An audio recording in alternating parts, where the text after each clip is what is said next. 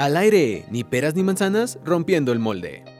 Hola, ¿qué tal? Muy buenos días. Hola, Vane. Bienvenidos otra vez a otro episodio de Ni peras ni manzanas, rompiendo el molde. Estamos muy felices porque este es nuestro último episodio de esta temporada.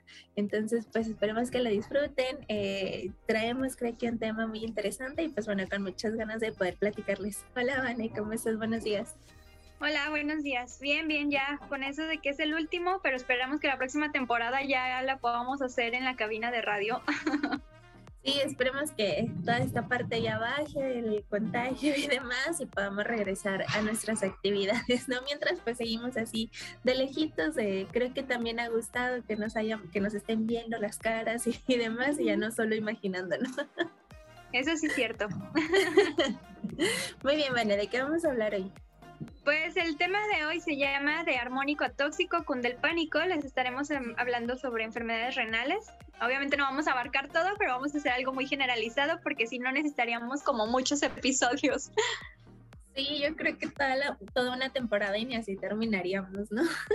La parte de enfermedades renales para nutrición creo yo que es uno de los temas, eh, lo platicábamos ahorita, que muchos nutris le repelemos por lo complejo que es, pero que también es súper necesario, ¿no? O sea, y al final del día, como decimos, abarca un chorro de cosas que por eso se vuelve tan complejo, tan, a lo mejor podríamos decir, difícil de llevar a cabo este proceso nutricional, pero pues evidentemente pues que también es necesario y que también es importante que ustedes sepan cómo prevenir este tipo de enfermedades eh, o lo que nos toca hacer para poder prevenirlas y eh, pues bueno, si es que estás atravesando este tipo de enfermedades, saber que es importante acercarte también a un nutriólogo. Así es, además, eh, aquí en Agua, sobre todo en Calvillos, donde más se ha visto este problema, siempre alguna enfermedad renal, ya al grado de que allá tienen una unidad de hemodiálisis porque pues sí está muy fuerte, no es mucho la cantidad de gente que se está enfermando. Entonces, pues precisamente por eso vamos a atacar este tema el día de hoy. ok, muy bien, perfecto, Vale. Este, sí, creo que cada vez más hay mucha gente con alguna enfermedad renal. Me parece a mí que incluso hasta podríamos decir que le hace la competencia a la diabetes, ¿no? O sea, de verdad hay muchos casos, pero no es tan sonado la parte nutricional. O sea, creo yo que cuando ya estás dentro de una enfermedad y demás, tampoco se trata de que sufras, sino que encuentres la educación nutricional y adecuada para saber qué es lo que debes de hacer ahora con tu alimentación para que tu enfermedad ya no avance tanto, para que ya no te cause tantos malestares, ¿no? Eh, y eso creo que también eh, es importante para la población conocer, o sea, si al final del día ya tengo alguna enfermedad, o sea, pues bueno, puedo aprender a eh, cambiar mi alimentación y demás porque es importante. Entonces, en enfermedades renales, eh, pues bueno, van a estar ahí como bien presente toda esta parte de, los líquidos, que por eso creo que también se vuelve tan complejo por la parte de las proteínas y por todos lados, que tenemos que estar cuidando muchísimo, porque ya hay una insuficiencia o ya no está trabajando correctamente el riñón en sí. Entonces, el riñón es uno de nuestros órganos más importantes, más interesantes y por eso es que hay que cuidarlo tanto en la parte de la alimentación, que le meto y que no le puedo estar metiendo tanto, ¿no? Así es, de hecho, eh, hasta un chistoso, ¿no? Cuando dicen los jugos detox, y todo esto que para desintoxicar el cuerpo y pues uno sabe que entonces, ¿qué estaría haciendo el riñón? Cuando el riñón es uno de los principales órganos encargados en desintoxicar el cuerpo, ¿no? Y precisamente ahorita que lo mencionas, precisamente porque esa es una de sus principales funciones, es el, hay cosas que lo pueden llegar a afectar, por ejemplo, está el síndrome nefrótico y el nefrítico, que muchas veces es ocasionado por alguna infección o, bacterias, eh, bueno, por una infección de bacterias, virus o parásitos. Y en, estos dos la diferencia es que en el, en el nefrótico hay proteinuria muy marcada y en el nefrítico hay hematuria.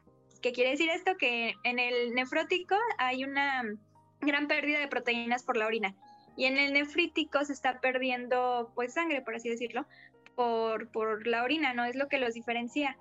Y lo característico de estos es que, eh, por ejemplo, ah, en el nefrótico suele ser como muy pediátrico porque ocasiona más daño en niños de 2 a 6 años y sobre todo en el género masculino. Este, Y también hay otra enfermedad que se llama glomerulonefritis, que es la inflamación del glomérulo, y si esta no es atendida, pues se puede desencadenar en el síndrome nefrótico, en hipertensión arterial, en enfermedad renal crónica o aguda. Entonces, eh, pues sí es muy importante estar como al pendiente, o sea, la mejor hay eh, situaciones donde no tanto fue la alimentación, pero fui, sí, quizás fue un mal cuidado de higiénico probablemente, ¿no? O, o, se consumió algo que estaba contaminado o cosas así. Eso es como que lo característico de estas. adelante. No, no, dile, Mané. Y bueno, y de ahí pues está la enfermedad renal crónica y aguda, que estas son más extensas y ahorita hablamos de ellas. Ok, perfecto. Sí, que de hecho justo eh, no es tan como no, o sea, cuando nos da alguna infección o por ejemplo la parte de litiasis, que es cuando tenemos piedras en los riñones, eh, me parece a mí que luego no le tomamos la, importancia tan necesaria que debería de tener. O sea, como decía Vane al principio, em, a lo mejor siendo nutriólogo nos reímos mucho de los jugos detox y al final del día muchas veces eh, hay muchos profesionistas nutriólogos que caen en esa parte, o sea, con tal de vender, con tal de tener un poquito más de pacientes, creo yo, que sí terminan recetando o recomendando los jugos detox, ¿no? en sí, eh, esa es la función que hace nuestro riñón, o sea, si tenemos un, un, cuidado adecuado para el riñón, pues eso es lo que estaría haciendo, desechando todo lo que... Eh, no nos funciona o todas las sustancias que pudieran ser potencialmente nocivas para nuestro cuerpo, pues las desecha a través de la orina. Entonces, por eso Vane hablaba de la proteinuria, por ejemplo, que es una de las más comunes en donde estamos orinando proteína. Y esto es ocasionado, que sí tiene que ver un poquito más con nosotros, en en un exceso de eh, proteína a nuestro cuerpo. ¿vale? O nosotros estamos ahí metiéndole un poquito más de proteína cuando no la necesita y entonces pues el cuerpo la tiene que desechar porque no puede quedarse ahí en el organismo o en la sangre nada más nadando. La tiene que desechar, pero al desechar grandes cantidades, pues entonces estamos dañando el riñón porque no está preparado para unas cantidades tan elevadas, ¿no? En fin, sí, sí, creo que, por ejemplo, les decía al principio con la litiasis, que son las piedritas, eh, hay mucha gente que luego dice, pues tengo una piedrita en el riñón, pues todo. no es normal que tengas una piedrita en el riñón, aunque la mayoría de la población tiene, ¿no? Entonces lo hemos normalizado a ese punto, incluso los médicos, o sea, es como, ah, no, casi todo el mundo tiene una piedrita, pues sí, pero o sea, no debería de estar esa piedrita ahí, ¿no? Entonces, sí es importante también que aprendamos a llevar un tratamiento adecuado y con esta parte, lo que les decía Vane, que sí puede desarrollarse otra, otro tipo de enfermedades, ¿no? Y que no tiene que ver 100% también con la alimentación. Ejemplo, si yo tengo diabetes, eh, la diabetes también es una de las enfermedades que te puede provocar un daño renal si no controlas bien la diabetes. Entonces, eh, es como un caminito bien largo, o sea, esa parte del riñón sí lo puedes dañar por múltiples, múltiples factores. Así es. Además, también eh, ahorita que mencionabas lo de los líquidos, por ejemplo, en el nefrítico, eh, también hay que tener mucho cuidado con el sodio porque hay retención de este. Entonces, ya esto es lo que ocasiona la hipertensión arterial y es donde se empieza a hacer como más complicado. Hay edema, entonces este, es por eso que se empiezan a hinchar, ¿no? por el edema. Entonces, este, sí, en cuanto se vean señales de alerta, hay que pues acudir al médico y no normalizarlo y no decir, ay, pues hoy sí lo tengo y mañana se me quitó, ¿no? Entonces, pues no, o sea, hay que atenderlo. Y lo mismo va a pasar con la enfermedad renal crónica y aguda, o sea, ahí, em, por ejemplo, en la aguda es como, se da como muy rápido, ¿no? Es este, a lo mejor en cuestión de un día para otro, en semanas.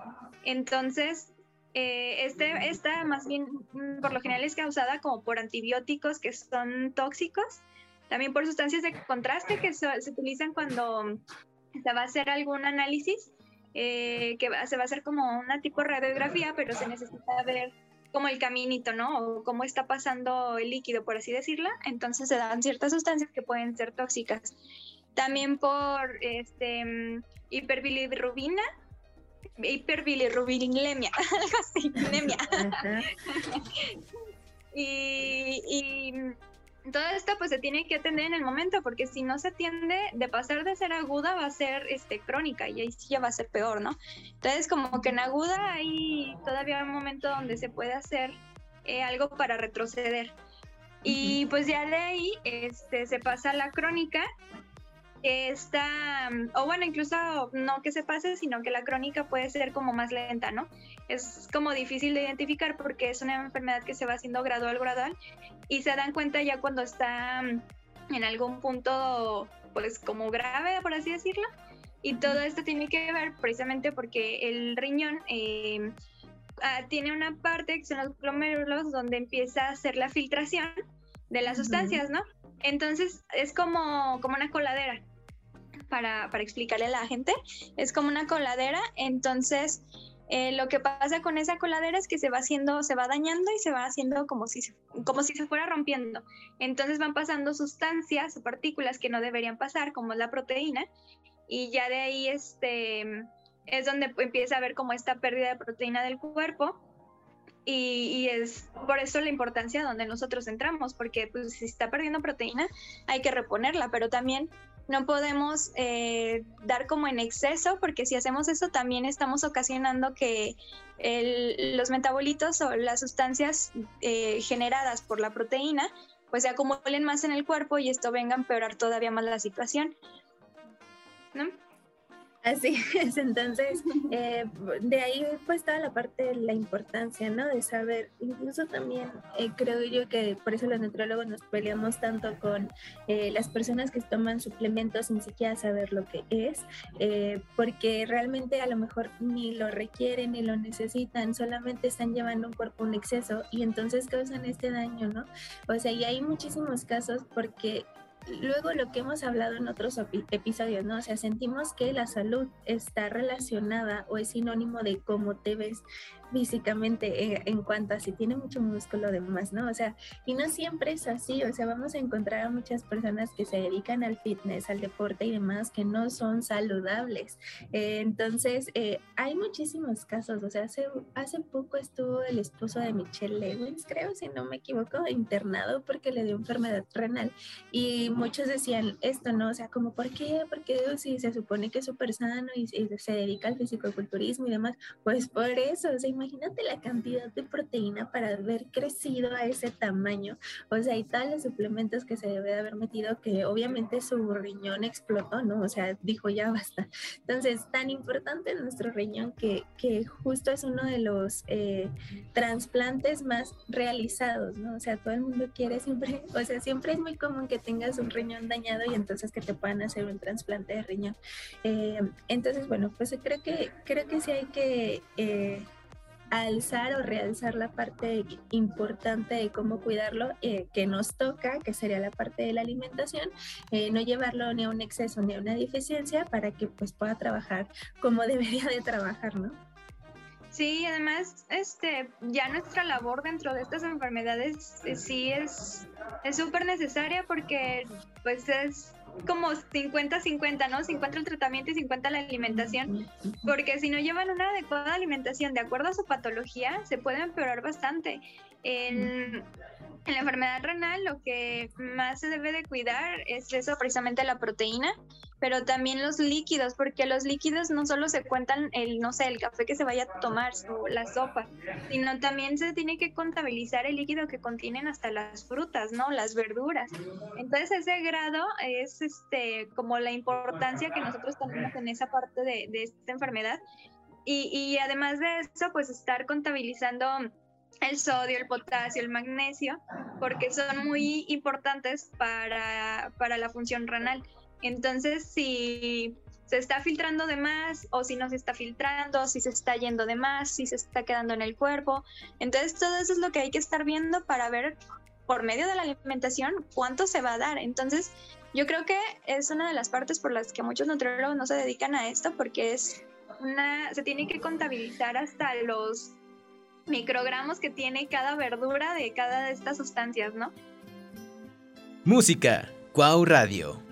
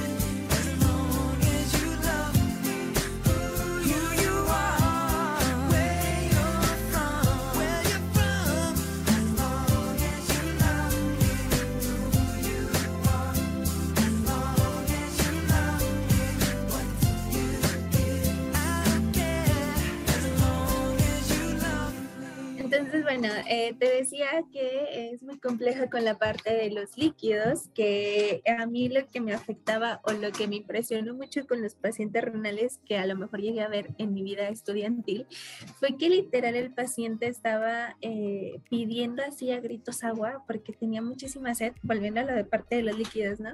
Y no podían darle agua. Entonces una de las estrategias que optaban era por mojarle los labios y ya. O sea, el paciente yo me acuerdo que saboreaba así su boca y todo y cuando no podía, ¿no? Entonces es una enfermedad así como bien fuerte nutricionalmente hablando porque sí hay muchísimos cambios que se tienen que hacer. Aquí sí hay muchos alimentos que ya no se pueden comer. Eh, entonces es el cambio para el paciente pero también para la familia, ¿no? O sea, en entender que su familiar ya no puede comer de cierta forma y que probablemente ellos tampoco ya no puedan para la parte empática, ¿no? O sea, ayudar a que eh, haga todo este cambio, toda esta evolución y, creo yo que por eso se vuelve tan pesado, eh, te repito, ¿no? O sea, nutricionalmente. Sí, además luego también este, eh, hay una cosa que suelen hacer que es, me parece que comer hielo pero incluso hasta comer hielo se debe contabilizar, o sea, lo que se congela de agua se debe contabilizar porque lo saben como también, creo que lo llegaban a mencionar la maestra este, Raquel, que lo hacían las enfermeras, ¿no? Que les recomendaban eso. Pero pues no, o sea, al final de cuentas es líquido, se va a derretir y se va a hacer líquido y ese líquido va a perjudicar. Entonces, este, si se vuelve como una estrategia, precisamente porque tienen sed, y te dura más tener un cubito de hielo en la boca que un traguito de agua, o sea, es muy buena opción, pero también hay que contarla. Entonces, yo creo que es también de las partes que más se vuelve como complicadas. Digo, no tanto complicadas porque pues a lo mejor con la práctica lo dominas, ¿no? Pero sí, yo en lo personal no es una enfermedad que me gustaría tratar porque no me gusta restringir.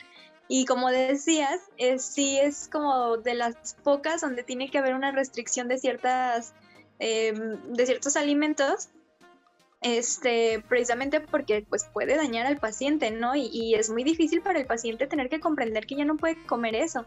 Entonces, eh, yo se los decía, se lo digo mucho como a mi familia, es mejor que ahorita aprendamos a comer bien o que sepamos, este, bueno, no restringirnos, pero sí como saber limitarse para que en un futuro no nos tengan que limitar y restringir así al 100 algo que nos encanta comer.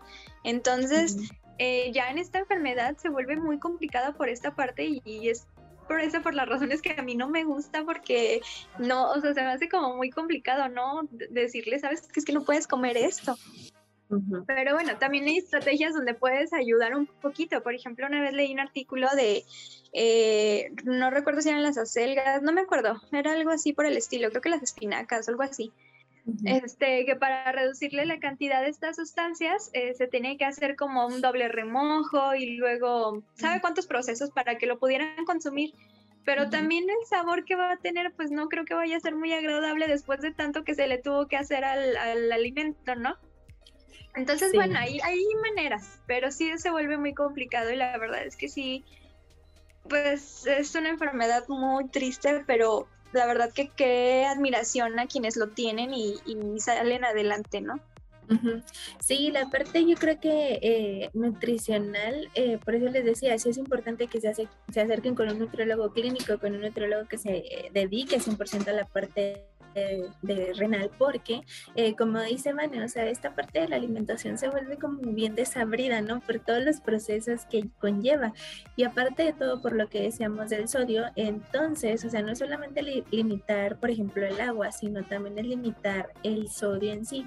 Entonces, no pueden comer mucha sal. Eh, eh, esta parte de utilizar la sal para mejorar el sabor de los alimentos no es una opción, pero los nutriólogos para eso tienen todas estas estrategias de utilizar a lo mejor un tipo de hierbas que eh, dentro de la alimentación de, para enfermedad renal sí se pueden utilizar, potenciar el sabor de otra manera o las técnicas culinarias que deberían de hacer, ¿no? Incluso la mayoría de los, de nutriólogos renales eh, van directo a la casa para conocer qué tipo de despensa tienes, para conocer en qué estás cocinando, etcétera, etcétera, y que ellos puedan como apoyarte más eh, profundamente en cuanto a la alimentación.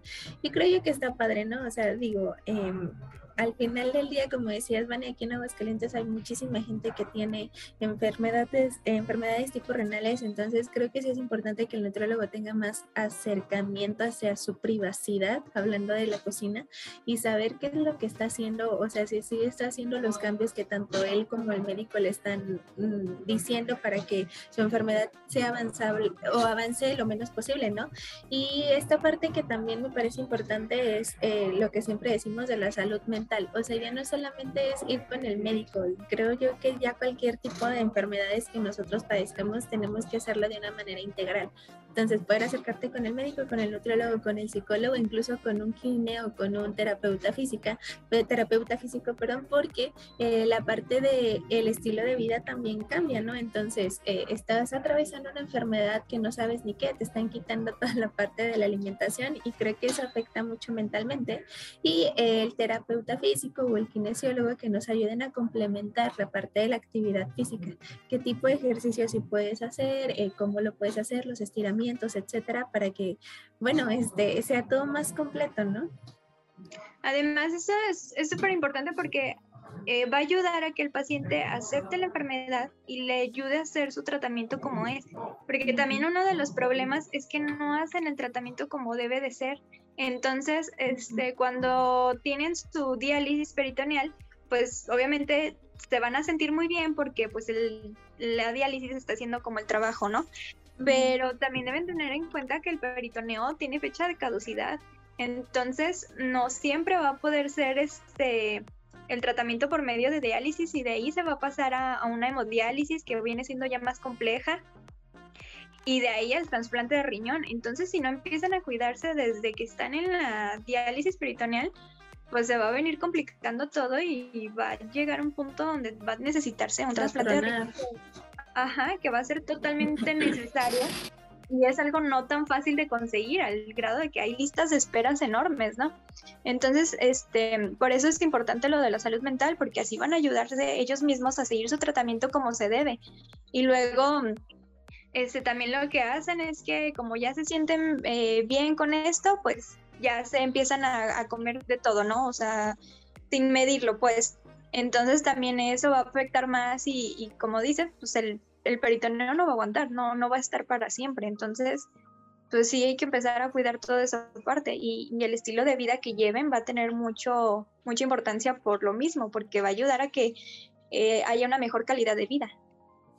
Así es, justamente eso, ¿no? O sea, no se trata de que ya me diagnosticaron cualquier enfermedad, en este caso la renal, y ya mi vida se echó a perder o ya me voy a morir o lo que sea. No, podemos tener una calidad de vida increíble, incluso con la enfermedad que te hayan diagnosticado hablando de renales eh, o en la etapa en la que se encuentra la enfermedad, eh, se puede hacer algo siempre al respecto, siempre y cuando, como tú dices, ¿no? O sea, el paciente también tenga disposición, porque también como nutriólogos a veces nos cuesta entender que el paciente no está dispuesto ni al cambio, ni a que tú le estés dando eh, eh, recomendaciones, ni a nada. Entonces, eh, también para nosotros es importante y para el médico y para todos los especialistas saber hasta qué punto el paciente está dispuesto y hasta qué punto no, para que también podamos trabajar con eso, ¿no? O sea, si tú llegas y el paciente está no dispuesto y pones su barrera y demás, y tú estás intentando y dándolo todo, pues aunque lo des todo, no va a ser ningún cambio y también está bien pues son humanos, todos somos humanos y probablemente si le acaban de dar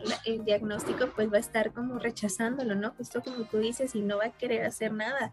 Entonces va a llegar un punto en el que diga, ok, yo me tengo que cuidar, lo tengo que hacer por mí, etcétera, etcétera. Y para eso también necesitamos el apoyo familiar y eh, pues nosotros, ¿no? O sea, porque a veces siento que también nos... Eh, podemos llegar a desesperar y es como, ah, bueno, pues si él no quiere, no quiere, pues no, o sea, también estar ahí, o sea, por algo es tu paciente, por algo tú eres el nutriólogo o el especialista, entonces también es importante esta parte, ¿no? Nosotros eh, ayudarles a entender el proceso y que puedan caminar junto con nosotros o nosotros junto con ellos mejor eh, para poder ir avanzando juntos. Sí, evitar los regaños, ¿no? Porque luego, o sea, de por sí van cabizbajos o no se sienten bien. Eh, por el diagnóstico que les acaban de dar, todavía no lo aceptan y todavía no regañándolos con, cómo se están alimentando, pues es peor todavía para ellos y jamás van a volver. Entonces, no, por eso también la importante, es importante nuestra propia preparación, ¿no? O sea, no solo es aprender este de, de nutrición, sino también saber cómo tener esa empatía con, con los pacientes para poderlos acompañar, porque si no, ellos no tienen la confianza con nosotros, ese, ese tratamiento va a fracasar fácil, ¿no? Entonces, eh, obviamente van a ir a buscar a alguien que sí los entienda o en el peor de los casos ya no van a buscar a nadie, porque van a pensar que con todos va a ser igual. Y no, es muy importante eso, la empatía que podamos tener con el paciente, porque al final de cuentas, como siempre se ha dicho en toda la carrera, estamos tratando con pacientes, no con enfermedades. Así es.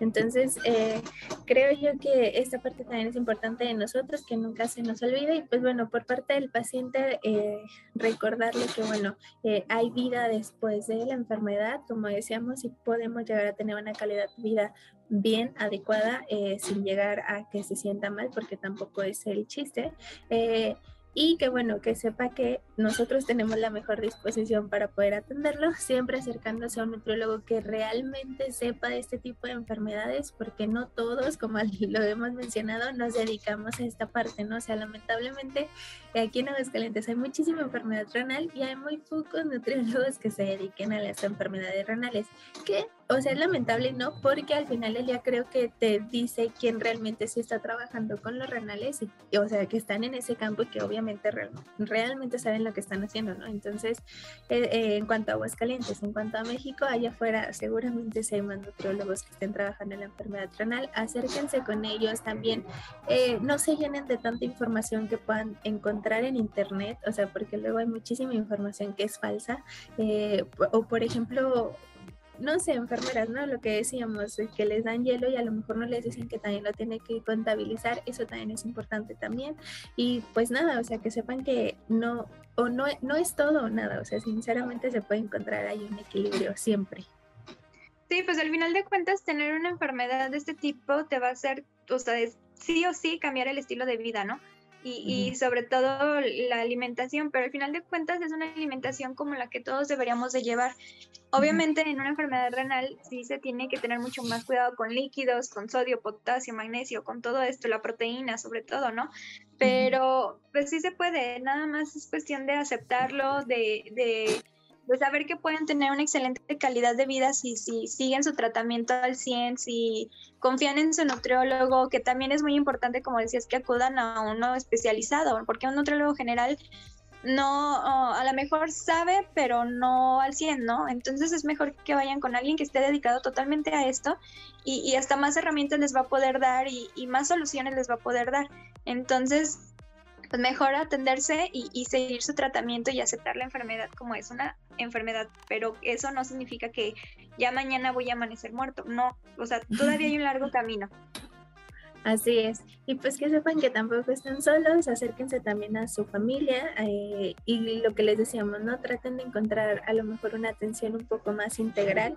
Eh, afortunadamente ya muchos de los especialistas del área de la salud sabemos esta importancia del trabajo multidisciplinario, del trabajo integral entre varias áreas. Entonces, hay muchísimas clínicas también allá afuera eh, donde ya hay médico, psicólogo, nutriólogo y todo, entonces pueden acercarse también a este tipo de clínicas eh, y saber que van a ir a un solo lugar en donde los van a atender de todo, ¿no? Si quieren ir a un lugar y otro, pues también se vale. Pero que sepan que justo lo que dijo Vane, que es una enfermedad que no es como que, Ay, pues ya mañana me va a morir, ya no puedo hacer nada. No, al contrario, siempre se puede hacer algo, tengan buena disposición, acuérdense que va a haber muchísimo cambio y entonces eh, váyanse lento, pero váyanse seguros realizando el cambio.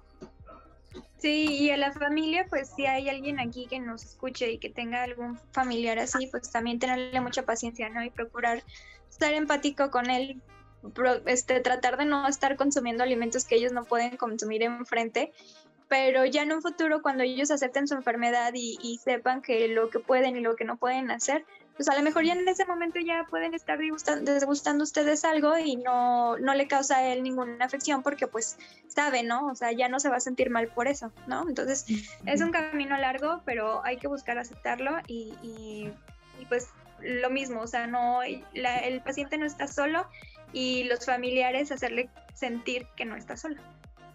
Así es, siempre el apoyo familiar o la red de apoyo que tengamos va a ser súper importante para cualquier tipo de enfermedades y para cualquier cambio que estemos realizando en nuestra vida. Entonces sí, me parece también importante mantenernos ahí en contacto con esta red que nosotros elijamos y pues saber que no estamos solos, ¿no? Y sí, familiares, amigos, pareja, lo que sea que nos esté escuchando, pues sí, sean muy empáticos, va a ser también pesado para ustedes, que lo sepan, que va a ser a veces frustrante y que a lo mejor van a querer tirar la toalla pero son el familiar, no son la persona que está viviendo con la enfermedad. Entonces traten de quedarse tranquilos, de poder escuchar, de respirar cinco segundos y luego regresar. Así es. Y pues con esto creo andamos cerrando esta temporada. Sí, medio caótica por todo, pero la pudimos cerrar por fin. Así es pues ya eh, los esperamos para nuestra próxima temporada. Les traemos muchos temas interesantes y ya saben si, si hay algo de lo que quieran hablar, de lo que quieran más bien este, que nosotros hablemos y les compartamos, pues adelante, ¿no? Escríbanos pero también hay que mencionar que todo lo que digamos aquí no significa que lo puedan usar como un tratamiento, siempre hay que ir con un especialista, ¿no? O sea, nosotros les estamos platicando como a manera general lo que puede suceder, cuáles son los tratamientos, qué es lo que nosotros hacemos, pero sobre todo lo que hacemos es romper esos mitos o que cambien la idea de lo que tienen de la idea que tienen de los nutriólogos, ¿no? Entonces, no usen este podcast como un tratamiento. Muy bien, eso me parece muy adecuado, Vane, tienes toda la razón. Así es como dice Vane, estamos hablando muy general y muy por encimita de todos los temas. O sea, realmente eh, si nos profundizamos es un mundo todas las enfermedades, ¿no? Y justo lo decíamos al principio de este podcast, o sea, necesitaríamos semanas y semanas para hablar de todo lo renal. Así que sí, muchas gracias por eso, Vane. No lo tomen nunca como un diagnóstico, acérquense siempre con un especialista para que les pueda dar un diagnóstico y luego ya puedan hacer su tratamiento adecuado. Eh, pues sí, muchas gracias, Manu, por esta temporada. Eh, mucho gusto de volver a, compartir el micrófono y las pantallas contigo.